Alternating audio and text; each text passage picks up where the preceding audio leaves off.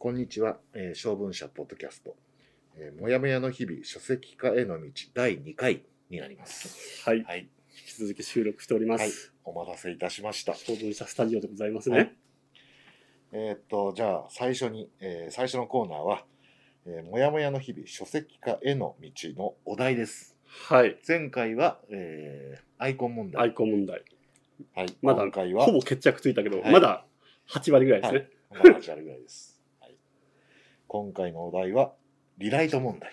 これは今本当にもうね、語り出したらマジ何時間とかになっちゃうから、うんコンパクトに言いますけど、書籍化にね、当たって、当然今回もう連載だからできてるプロダクトっていうかその文章はあるんだけど、うんやっぱ書き直すべきだろうと。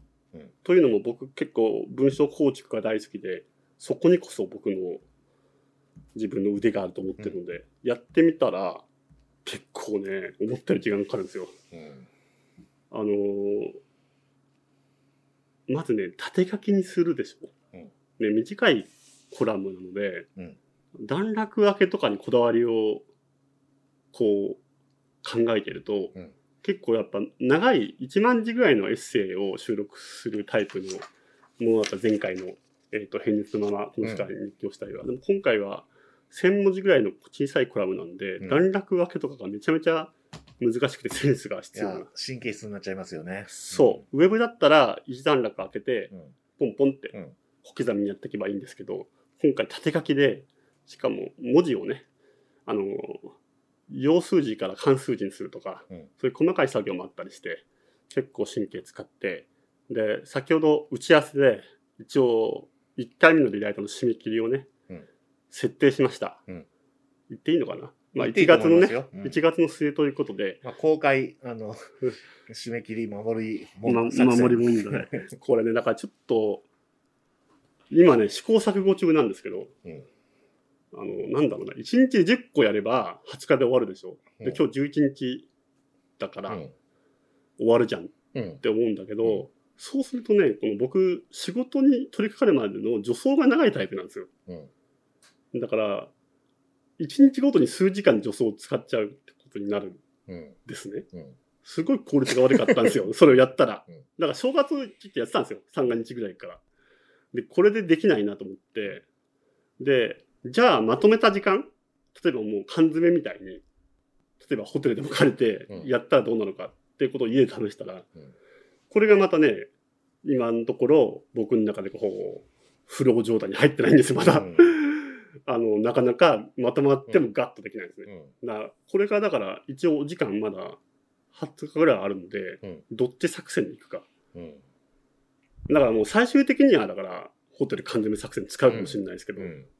なかなかね、こう助走の期間が難しいなっていうふうに思ってますね、リライト問題については。だからこれは、吉川さんってどうです？そういう、あの、ちょこちょこ毎日書いていくタイプか、うん。まとまって例えば一日そそれこそその作家さんみたいに缶詰してた書く3日とかで書くとかタイプかうん私はね、結構、あの、なんていうか、あんまり方法論がないタイプで、あの時間があるときは一気にやるし、うんないときはちょこちょこやるっていう。なるほど全然参考にならないですね 全く参考にならない。だから僕ね本当にこう集中できる時はすごい集中してものすごい集中力発揮するんだけど、細切れに1日でやろうと思うと1日10個だと思うと2時間か3時間ぐらい助走がかかっちゃうんで、あ、それで言うと私はねう、ん、あの、スッと入りますか、うん、スッと入る、あそれは羨ましいですね。ね、だからそういう技を。その代わり、長い時間するのは苦手ですね。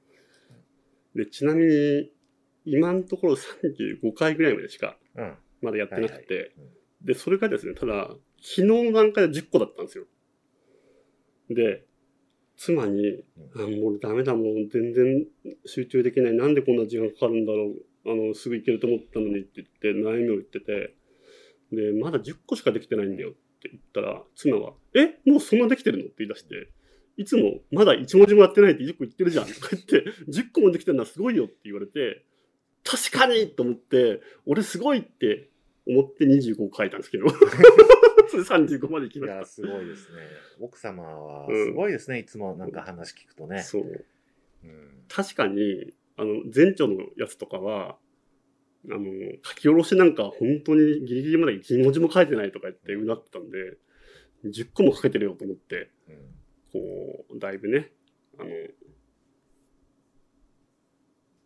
勇気づけられて25個書いたってことですけど、でもね、やっぱりこう、いろいろ読んでてやっぱ面白いなって自分で思いました。うんこの連載が。うんただ一方でやっぱりね、こう、名文みたいなものもあるじゃないですか。ありますね。うん僕が今やった中で小田くんとかね、長いタイプのうん回想名文とか、でもやっぱりこう上には上を見てしまう、こう人間で、もう限りなく上を見てしまう、本当にそういうこう、なんだろうな、自分の力をうん。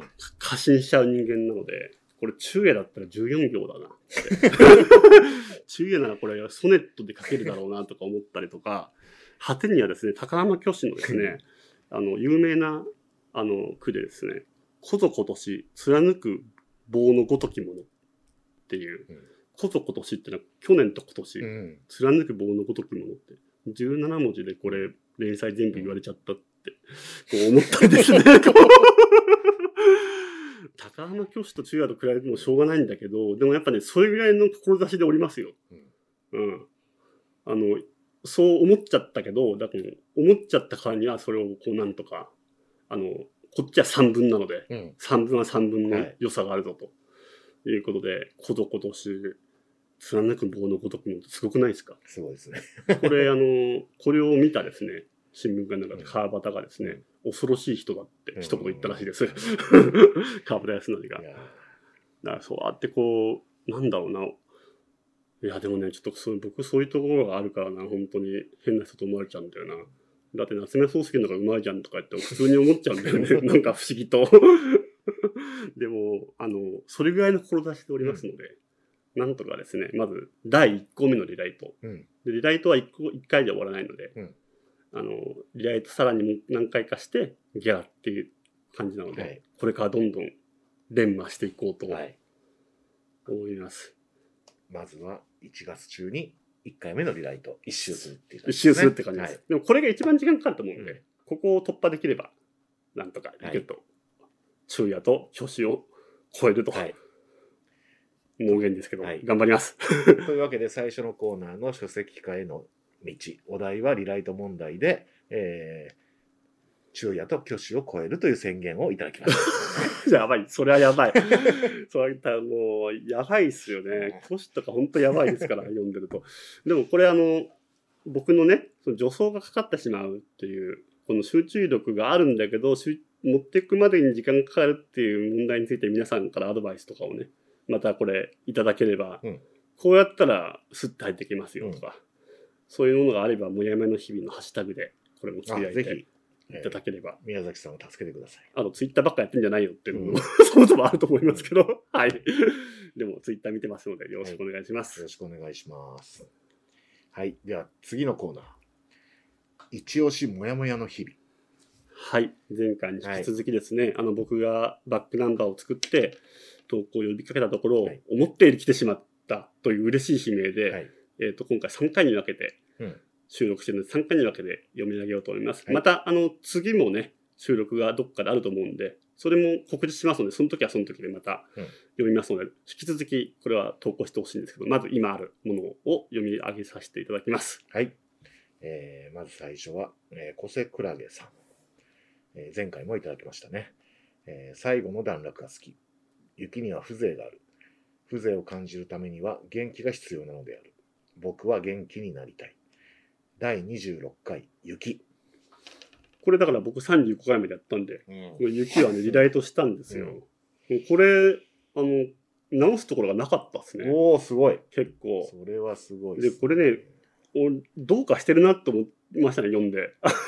雪が降ったって話なんだけど、昔、だから雪が降ったら嬉しかったんだけど、大人になってなんで嬉しくなくなっちゃったんだろうみたいな話から、なぜか万葉集の雪の話になって、最終的には今まさにですね、あの、大河ドラマが、あの、鎌倉殿の13人が始まりましたけど、あのー源氏のですね、うん最後の将軍、源氏、源氏将軍の最後ですね。だから鎌倉幕府の最後じゃなくて、源氏の最後の源実朝のですね、あの、兄、義家でしたっけ？えっ、と、頼家かな？頼家の、あの、子供にですね、暗殺されるんですけども、そういう話になってきてですね、あの、なんでかわからないけど、万葉集と源実朝の話になって、最後は、だからそういう、この雪が降る鶴岡八幡宮で暗殺された、まあ、有名な歌人でもある実朝、うん風流寺の実朝みたいに、そういう雪から風流を感じたいけど、僕にはその元気がないっていう風に書いて 何を書きたかったんだろうなと思って。でも面白いなと思いましたよね。これちょっと自分でもどうかしてる時に書いてるんだろうなと思いました。あとまあその全部雪のせいだっていうね、うんあのキャッチコピーもあるけど雪が降るとなんかおかしくなっちゃいますよね。そうですね。とにかくその時は外に出たくなかったみたいです。あの、読んだら。はい。そして次は、あきんこさん。前回に引き続きいただきました。えーなぜか身内や友人に早生まれが多いので、彼ら彼女らに読んでもらって感想を聞いてみたい回。第55回3月生まれ。これね。これはですね、まだリライトが済んでないんですけど、これちょっと吉川さんの誕生日の3月14日ですね、うん。マルクスのえー誕生日で、マルクスの命日で、アインシュタインの誕生日。あ、そうそう、その14日ですね、うに書いた記事で、まあ、早生まれは早生まれのいろんな言い分があると。ん。うん。で、例えば僕だったら一応現役でギリギリ大学入ったんですけど、うん大学入試は当然17歳でやってるわけですよ。うん。てなこととかをこう、つらつら恨みがましく書いたものですね。でもこれちょうどね、今年の3月14日が吉川さんで、僕が3月16日うん。近いんですけども、なので、ちょうど、もやの日々はないですけども、書籍化としては佳境じゃないですか。そうですね。その時。うん。ね。だからその時また収録できたら、早生まれについてのトークもしたいですね。うん。いろいろ早生まれ。でもね、この年になったけど、僕今39なんですよ。うん。端境期じゃないですか。そうですね。みんな40歳なんですよ、もう。うん。そうですね。同学年は。だから、ここだけは得したなと思いますね。それはね、私も時々思います。私今49歳ですから。あそうだ、ちょうど10歳 みんなそうだ50歳ですから、そうですよね。でも、それもいいんだか悪いんだかですよね。うんちょっと自分で自分の年齢の感触を誤らないようにしないとなって、もう学年的には40だぞって、ちょっと思うようにはしてます。はい。えーじゃあ次ね。えー、あきんこさん、もう一個。えーノート。まあ、これ、宮崎さんがお付けになった全バックナンバーのコメント付きのやつね。によれば、ナンバーガールの歌詞のような文章からの安全第一。えー第154回、ある夏の思い出。これもね、雪と同じでどうかしてた原稿なんですよ、多分。やっぱね、あの太陽もね、人を狂わせますからね。そう雪と同じようにね。うん。なんでね、これなんかその、なんだろう、その、僕が大学2年生の頃に、この暑い日をふと、うん。汗かきながら歩きながら、あ、この瞬間は僕は絶対忘れないだろうなってうん。思ったことがあるんですよ。うん。で、冬になると暑い日のこと忘れるじゃないですか。うん。でも毎年そうなんだよな。でもこれの暑さは絶対もう忘れないだろうなって思って、未だに覚えてると、その日の、その瞬間、その場面を。で、その切な的なところがナンバーガールっぽいっていう、向井修徳味があるなっていうふうにコメントしたんですけど、まあでもそれが分かってくれるっていうのは嬉しいですね嬉し。いですね。うん。何のことやらって感じじゃないのが。確かになんかね、こう、草木の匂いがとかね、なんかナンバーガールっぽいんですよ。エモさが。でもまあどうかしていたなっていう感じですけど。実はこれ似たこと私にもありますよ。ありますか？私ね、うんあのちょうどね、これ、あの、面白いのがね、あの、宮崎さんと同い年の頃、うん私も大学2年生の頃の夏休み、うん。で、9月20日頃、うんつまり、えっと、夏休みが終わって、うん秋学期が始まる直前うん。に、あの、来ましたか、瞬間が。そう、瞬間、私が住んでたアパートの、あの、4階かなだったか、うん2階か4階だったんですけど、もう忘れちゃった。こう、部屋を入ろうとしたらものすごい日差しで、はい。9月なのになんだこの暑さはって思っうんた瞬間っていうのを、いまだにずっと覚えてるあだから、そその時も覚えてるなと思いました。うん思いました。これなんか、この現象に名前がないですよね。うんだからデジャブとは違うじゃないですか。デジャブとは違いますね。うんデジャブって結構皆さんわかると思うんですけど、あるあるで。でもこの、この一生この瞬間忘れないだろうって思う瞬間ね。なんか名前が欲しいですわ。うんなんかデジャブの前借りみたいなね。そうそうそうそう。でも本当にね、僕もあの時、あの階段をこう草木の夏の臭い、なんというか、青臭い階段を登っていく時のあの瞬間のこの日差しと匂いと汗とっていうのが、ね、忘れられないんですよ。今ちょうどね、収録が1月11日で、非常に今日寒い日ですけど、うんあの日を思い出すと、夏は暑いなっうてん思い出します。何言ってんだって感じだけど、夏は暑いんですよ。はい。次、えーまた、えー前回と同様、助真さんの続きがあります。えーっと、あ、これですかね。うんえー第23回、編集の竹村さん。幻冬者の編集者、竹村優子さんは、僕の中で身も蓋もないことを絶妙なタイミングで効果的に挟んでくれる、くる名人中の名人である。私もお世話になっている竹村さん。初めて手掛ける種類の原稿をよく任せていただいており、その頃の一端に触れられたと。なるほど。でね、これに関して、竹村さんはですね、やっぱこう目ざといんで、見つけてですね、お竹村さんがこう、その前に、あの、助田さんがツイートしてくれた絵文字の解釈っていうものを引用して、なんだろう、こうパチッパチッって目がパチクリしてるうん。絵文字を見つけて、この絵文字の心を本当はよく分かっていないんだけど、こういうこ時で合ってますか、うんっていうふうに。で竹村さんはね、結構自覚がないみたいですね、だから。身も蓋もない感じ。でも、でもね、これね、あの、確か、リアルタイムでアップした時も、その竹村さんをた担当されていた方が分かるって言ってて、言ってたんですよ。だから、助田さんも多分これ原稿とかで担当してもらったことを言ってるんですけど、竹村さんは自覚ないけど、僕の言ってることは多分多分分かる。みんなにみんな分かってると。そうで、ちなみに僕はですね、これに関して僕も返信して、あの、あの、これ、あの、本になるんでよろしくお願いしますって、あの、一言言ったら、あの、いいねがついてたので、OK ってことです。竹村さん嫌がってるのかなと思ったら、でも結構竹村さんも出たがりだからな。いいねをしてくれました。ありがとうございます。ありがとうございもうます。載せます。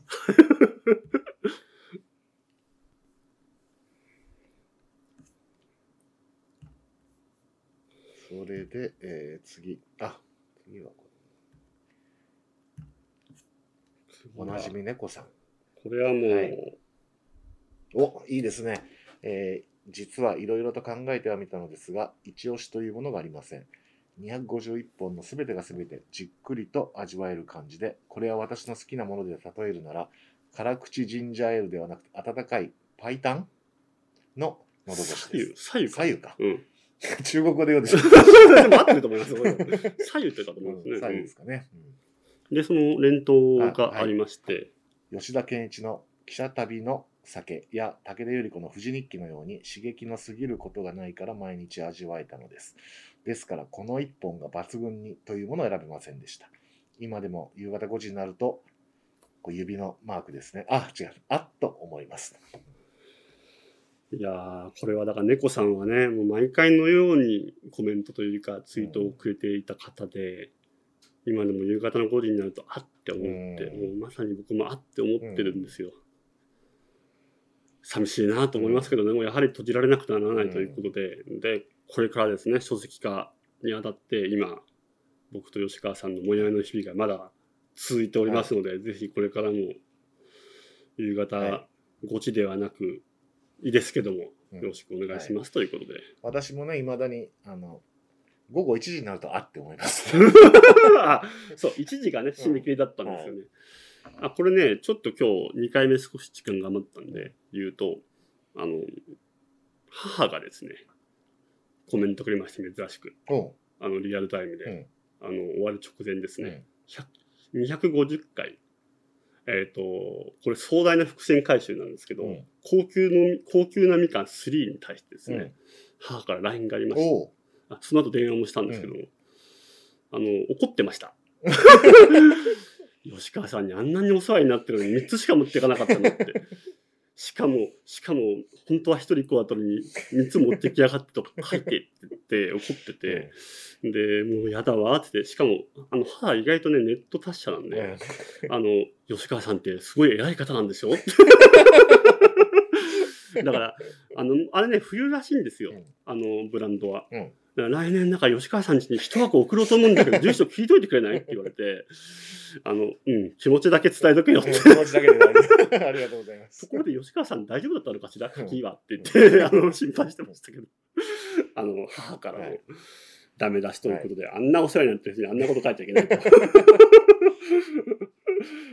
まあでもそういうね、はい。ところがいいとこなんだよってわけのわかんない、あの、うん。弁明をしときましたけど、はい。まあ何しろねもやもやの日々ですから。そう。はいそのもやもやを書くのがね、えー大事ですからね。そう。はい。あの、そのね、記事をちょっと説明すると、あの、言論カフェで、あの、山本隆光さんとはい斉藤哲也さんで、と吉川さんのイベントにはい。行って、3人登壇者だから高級なみかん、えっ、と、これ1回の時に書いたやつですね。うん。ベニマドンナを3つ持ってって、吉川さんに渡して、僕が登壇者の3人、お三人でって言おうとした瞬間に吉川さんが、しかも3つもくれたんですね、ありがとうございますって言って持ち帰ったっていう 話を書いていて、それに対してって、あの、うちのですね、母が失礼だと。一言。あんな失礼なことはないって、問題脱がって言ってました。まあでもそれもね、こう、もやもやの日々を読んでくれてる方ならね、はいあの失礼とは感じないくて、こう、ある意味、愛情のこもった何かだと思ってくれたんだと思います。はいただ母はまあ自分の息子だからね、そうですよ、うん何やってんだと。うんまあ、それがまあ親心というものでしょうね。はいそんな感じでしょうかね。はい。というわけで、まあ、今回もえーご清聴ありがとうございました。ありがとうございましたまた次回お目にかかりましょう。さよなら。さよなら。